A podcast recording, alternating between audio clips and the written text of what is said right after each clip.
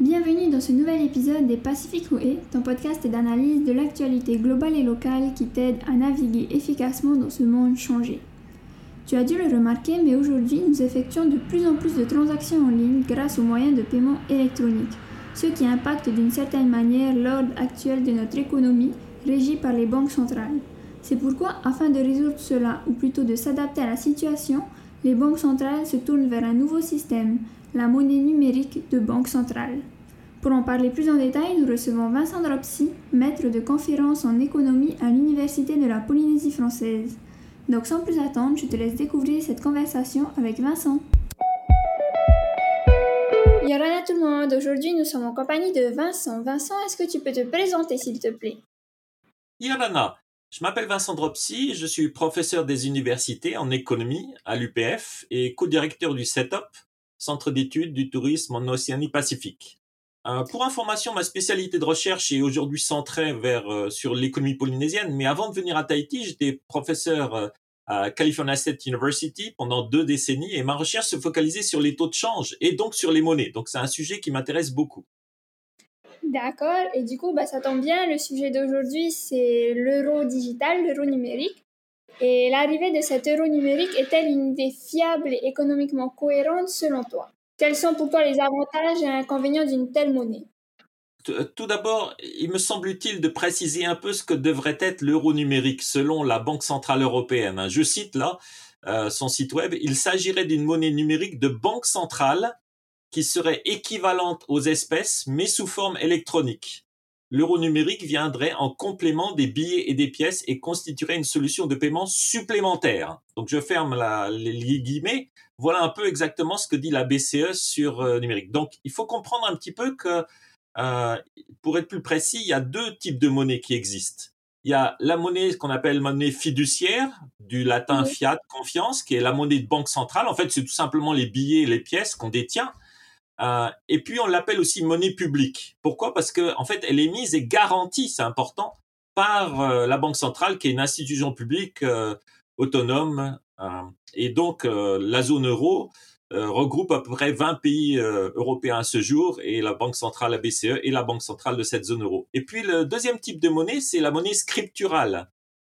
ce sont grosso modo les dépôts à vue sur nos comptes courants auprès des banques commerciales et on l'appelle aussi monnaie privée parce que en fait, euh, ce qui se passe, c'est que ce sont les banques commerciales qui créent de la monnaie lorsqu'elles effectuent des prêts. Je vais pas détailler, faire un cours sur le multiplicateur monétaire, mais grosso modo, lorsqu'on a 10% euh, de réserve obligatoire, eh bien les 90% sont prêtés.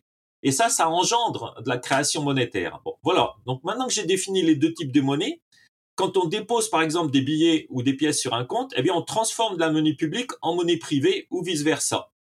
Et, mm-hmm. selon la BCE, je cite, la monnaie publique constitue un point d'ancrage pour le système monétaire. C'est important parce que grosso modo, l'euro numérique serait un point d'ancrage euh, pour la stabilité de notre monnaie à l'ère numérique. Et, c'est un complément, comme je le disais, euh, et une solution de paiement supplémentaire. Ça ne remplacera pas euh, les pièces, les billets, la monnaie scripturale. Alors maintenant, je peux parler, si tu veux, des avantages et des inconvénients. Oui, je veux bien, vas-y. Alors, euh, d'abord, l'avantage selon la BCE d'un euro numérique, c'est qu'un moyen, c'est un moyen de paiement électronique qui est utilisable euh, pour tous, par chacun, dans la zone euro. et évidemment, à l'ère numérique, c'est très important. C'est différent d'une, euh, c'est une monnaie de banque centrale et donc ce n'est pas une monnaie privée comme on l'utilise aujourd'hui. Euh, alors, il y a un avantage, c'est l'inclusivité financière. C'est que il y a un mois ou deux, euh, un gouverneur de la banque centrale a évoqué une application, une app, un grand public qui pourrait proposer des paiements sans contact ou avec des codes QR. Un autre avantage, selon les établissements financiers, c'est que c'est un nouveau moyen d'échanger sur le marché interbancaire là où euh, les banques se prêtent entre elles. Et puis, par contre, il y a des inconvénients. Le secteur bancaire est assez vent debout contre, euh, en ce moment, le, projet d'euro numérique parce que eux-mêmes, lui-même, a un projet pan-européen de paiement qui s'appelle European Payment Initiative. Et donc, grosso modo, euh, ça rentrerait en concurrence avec leur propre système de paiement. Alors, euh, il y a aussi des problèmes potentiels de sécurité monétaire. Euh, si les épargnants, par exemple, se tournaient vers euh, cette nouvelle forme de monnaie, eh bien, il y a un risque que les banques commerciales seraient privées, grosso modo, de ces liquidités. Et dans ce cas-là, elles auraient du mal à évidemment prêter de l'argent. Donc, c'est un peu le, dilemme de la BCE. la BCE voudrait faire une MNBC, une monnaie numérique de banque centrale, plutôt un outil de paiement plutôt qu'une réserve de valeur. On sait qu'il y, a trois, grosso modo, euh, trois principes, euh, grosso modo, d'une politique d'une monnaie. Euh, eh bien, la première, c'est que c'est un instrument d'échange. Deuxième, une unité de compte. Et la troisième, une réserve de valeur. Donc, la réserve de valeur, on oublie un petit peu. Et donc, pour cela, eh bien, la BCE, c'est pas final, mais a proposé potentiellement de limiter les dépôts en euros numériques avec même un temps d'intérêt euh, négatif. Donc voilà, je suis un petit peu long, mais euh, il y a des avantages, des inconvénients, et la BCE est en train de réfléchir et prendra une décision en novembre 2023 euh, sur la forme que prendra l'euro numérique, qu'on verra peut-être plus tard. D'accord. Et du coup, en quoi l'euro numérique va renforcer la puissance de la monnaie européenne selon toi? Y a-t-il d'autres initiatives en la matière dans d'autres pays? Alors, en effet, euh, des pays comme euh, la Jamaïque, euh, le Nigeria ont déjà leur propre monnaie de banque centrale, et puis d'autres sont en phase de test, comme la Suède, la Chine, la Corée du Sud. Donc il y a, beaucoup de projets, et en particulier la Chine, évidemment, a sa propre monnaie numérique déjà. Il y, a, beaucoup de projets par les banques centrales, mais il y a aussi beaucoup de projets privés. on se rappelle par exemple de Meta, qui a lancé en 2019 euh, la monnaie Libra et puis finalement qui l'a abandonnée. Euh, donc c'est assez compliqué en effet. Et puis eh bien il y a tous ces crypto-actifs. Alors j'appelle ça crypto-actifs et pas crypto-monnaie parce que comme je le disais, il y a trois fonctions principales des monnaies et euh, les crypto-monnaies ne remplissent pas ces trois fonctions de la monnaie puisqu'elles sont pas un intermédiaire vraiment fiable des échanges, elles sont pas vraiment une réserve de valeur. On a vu un peu les hauts et les bas, par exemple, du Bitcoin et puis euh, des faillites euh, de FTX euh, récemment, etc. Et puis même même des monnaies, des, des crypto-actifs tels que le stablecoin qui est supposé être stable, un dollar égale un stablecoin, ben finalement non. donc les actifs en question sont pas garantis, mais ils représentent quand même une source de entre guillemets concurrence vis-à-vis -vis des monnaies qu'on connaît euh, qui sont gérés par euh, la Banque centrale. Donc euh, oui, en effet, il y a un aspect géopolitique à cela. D'accord. Et penses-tu que nous devons nous attendre à un franc Pacifique numérique? Alors, ce qui est intéressant, c'est de se rappeler qu'en janvier 2006, l'Assemblée de la Polynésie française a déjà voté pour transformer notre système de monnaie franc Pacifique vers et de passer à l'euro. Seulement, euh, il y a trois collectivités avec la Nouvelle-Calédonie évidemment et Wallis et Futuna. Et hum, la Nouvelle-Calédonie finalement qui avait euh, lancé un peu l'idée, ben finalement s'est désisté pour des raisons politiques je suppose. Et finalement ben, ce vote euh, n'a jamais été mis en place. Donc on aurait pu en 2006, 2007, peut-être un peu plus tard, passer à l'euro, et à ce moment-là, on pourrait se poser la question, grosso modo, ben, est-ce qu'on va passer à l'euro numérique? Alors, quels sont les avantages de passer à l'euro en Polynésie?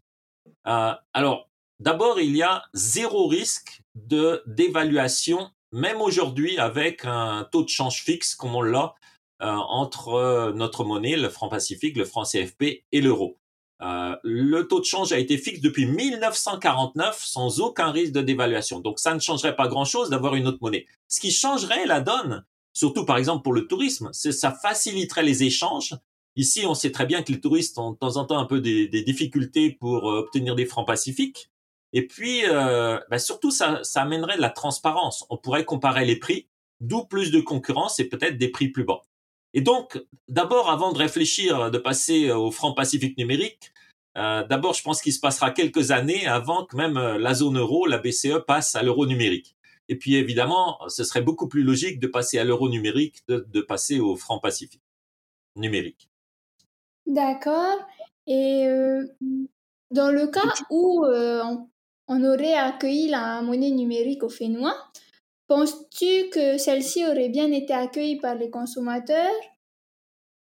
Alors, c'est une question difficile parce que on ne connaît jamais euh, à l'avance la réaction des consommateurs. Euh, par exemple, on se rappelle euh, en Europe quand en 2002 les premières pièces et billets sont apparus pour remplacer les, les, monnaies nationales d'une douzaine de pays. Eh bien, il y a eu un mouvement, un ressenti très profond d'inflation. Alors que les économistes ont prouvé que finalement, il n'y avait pas eu de surcroît d'inflation. Euh, C'était un peu psychologique. Les gens ont vu, par exemple, certains produits alimentaires, je prends par hasard le yaourt, augmenter, et ils en ont conclu que tout augmentait. En fait, non. Il n'y a pas eu vraiment d'inflation. Donc, il est possible qu'il y ait un rejet euh, d'une nouvelle monnaie. Euh, tout, tout changement occasionne évidemment des ressentis différents, mais c'est très difficile de le savoir à l'avance. Et comme je le disais, d'abord, l'idée, ce serait quand même de passer à l'euro et l'euro numérique plutôt que d'aller vers le franc pacifique numérique. Oui, en effet. Et du coup, euh, est-ce que qu'est-ce que tu aurais toi à dire aux gens qui seraient réticents à ce nouveau moyen de paiement, notamment en ce qui concerne le respect des données personnelles, la solidité d'une telle monnaie ou, autre Alors, c'est intéressant comme question parce que la CNIL a déjà fait des études sur les risques pour les libertés euh, des usagers de l'euro numérique.